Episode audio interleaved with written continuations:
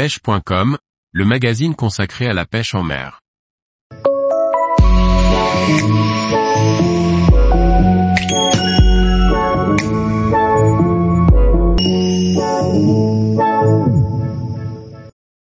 Aspès et silure sur la Loire, une expédition de pêche réussie.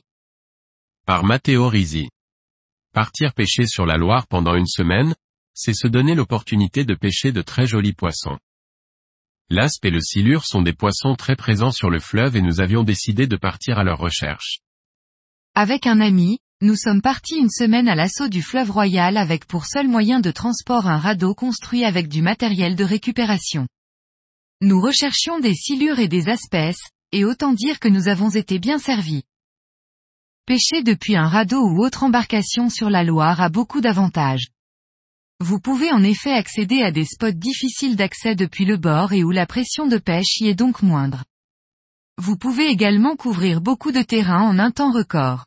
Enfin, vous avez la chance de pouvoir pêcher à vue et en vertical, dans les fosses, là où du bord vous ne pouvez lancer qu'à l'aveugle. Cependant, il y a tout de même quelques gros désavantages. En étant tout le temps dans le courant, il est difficile pour ne pas dire impossible d'insister sur une zone. Là haut du bord, vous pouvez bien insister sur la même zone pour déclencher des poissons méfiants, en radeau, sans moteur, nous n'avions que quelques lancers possibles par spot. Ceci implique d'avoir la canne déjà en main et de faire des lancers parfaits.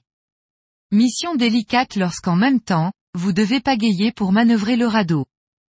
Au cours de notre périple, les silures étaient tous postés dans les fosses. Il fallait donc être réactif et sortir vite la canne pour espérer faire tomber les leurs devant leur bouche, sous peine de dériver et de perdre l'opportunité. En passant Orléans, nous avons pris conscience du peuplement exceptionnel en silure dans la Loire.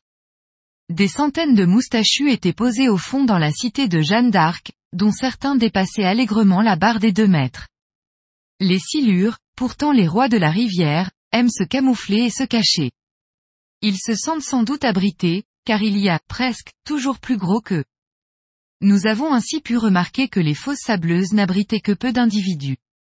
A contrario, dès lors qu'il y avait quelques pierres ou des herbiers dans ces mêmes fosses, nous étions presque sûrs de rencontrer des silures. À force de patience, nous avons fini par leurrer quelques gros spécimens, dont 2,10 mètres et 2,40 mètres en une seule matinée.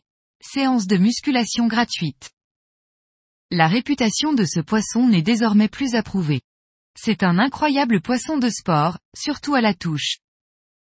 Au cours de notre dérive, nous n'avons pris que deux poissons sur les quatre premiers jours, la moyenne était bien basse. Comme à leur habitude en été, la période de chasse des espèces était très courte. Nous n'en avons observé que le matin de bonne heure, en bordure d'herbier. Se lever tôt en été est donc le meilleur conseil que l'on pourra vous donner lorsqu'il s'agit d'aller traquer ces flèches d'argent. Et sortez les leurres de surface. Lors du dernier jour de dérive, le ciel s'est obscurci et la pluie nous menaçait. Par la même occasion, nos leurres de surface se sont retrouvées complètement inefficaces. Mais en passant rapidement nos jerkbait minots proches des herbiers, systématiquement, nous avons fait mouche. En particulier, le fameux Ryuki 80S dans des coloris blancs, s'est révélé fatal tout au long de la journée. Tous les jours, retrouvez l'actualité sur le site pêche.com. Et n'oubliez pas de laisser 5 étoiles sur votre plateforme de podcast.